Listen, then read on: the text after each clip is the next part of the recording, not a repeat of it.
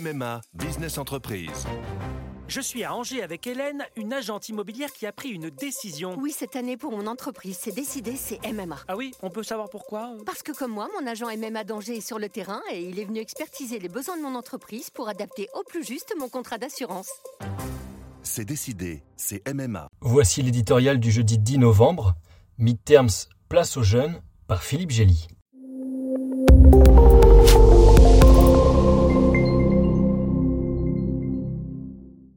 Les midterms devaient offrir à Donald Trump une vengeance patiemment mûrie et le remettre en selle pour un second séjour à la Maison-Blanche à l'horizon 2024. Une grande vague rouge devait l'y porter, incarnée par de nouveaux élus au Congrès dont l'estampille Trump faisait miroiter la conquête de bastions démocrates. Le propriétaire de la marque et virtuellement du Parti républicain avait déjà pris date pour une grande annonce mardi prochain. Las, le tsunami a tourné à la vaguelette. Si la victoire est finalement au rendez-vous, elle sera étriquée.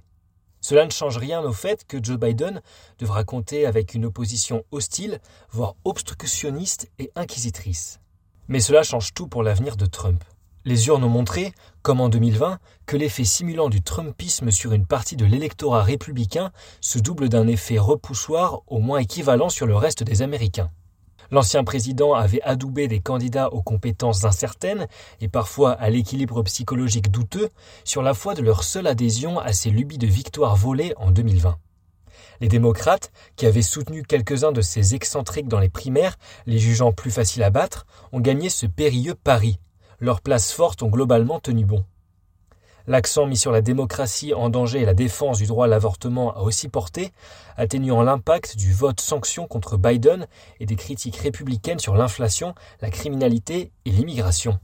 Ainsi, le vainqueur du jour n'est ni Donald Trump ni Joe Biden. Ces législatives de mi-mandat leur annoncent qu'il est temps de laisser la place aux jeunes.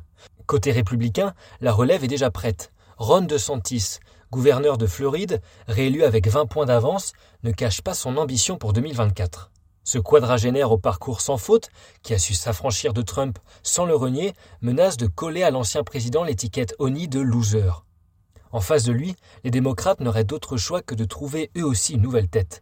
C'est à cela que servent les primaires, et c'est ainsi que se régénère la démocratie américaine.